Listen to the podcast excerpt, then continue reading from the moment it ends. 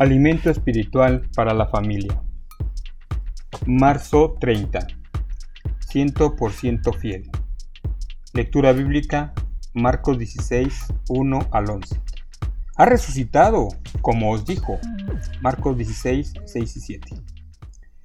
Quise decir lo que dije y dije lo que quise decir. Un elefante es 100% fiel. Si te gustan los cuentos del Dr. Seuss, sabes que esas palabras fueron dichas por Horton, el elefante, en Horton Hatcher Hick. Horton incuba el huevo. En este relato, la mamá pájaro le cuenta a Horton qué cansada está de estar sentada sobre el huevo esperando que nazca su cría.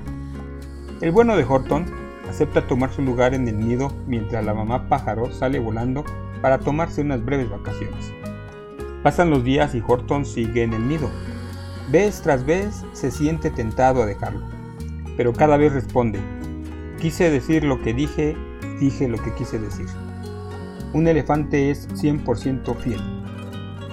Por fin regresa la mamá pájaro a su nido, la obligación de Horton ha terminado y pronto sale la cría del cascarón. ¿Cuál es la moraleja del cuento? Como Horton, debemos ser fieles en cumplir lo que prometemos. Eso puede ser difícil, en cambio, Dios cumple permanentemente su palabra. Marcos 16 empieza con la noticia de que Jesús quiso decir lo que dijo y dijo lo que quiso decir, acerca de volver a la vida después de su muerte en la cruz. Desde el punto de vista de los discípulos, las cosas andaban mal. Su maestro que los amaba había sido ajusticiado en la cruz, y ahora se escondían por temor de que ellos también fueran asesinados. No hay nada en la Biblia que nos diga que los discípulos recordaron o creyeron las predicciones de Jesús en Marcos 9:31, de que resucitaría de entre los muertos. Estaban tristes y llorando. Cuando llegaron a la tumba de Jesús, algunas de las mujeres que habían seguido al Maestro se asombraron de encontrar que la enorme roca que había tapado la entrada había sido quitada y que el cuerpo de Jesús había desaparecido. Pero un ángel les dijo que el Salvador estaba vivo, como os dije, Marcos 16:7. Cuando los discípulos oyeron la noticia por medio de María Magdalena, no lo creyeron, Marcos 16:11. Si hubiéramos visto a nuestro amigo y líder morir en la cruz, nos hubiera sido difícil creer que estaba vivo. Pero Jesús hizo exactamente lo que dijo. Venció la muerte, salió de la tumba y hoy vive como Señor y Rey.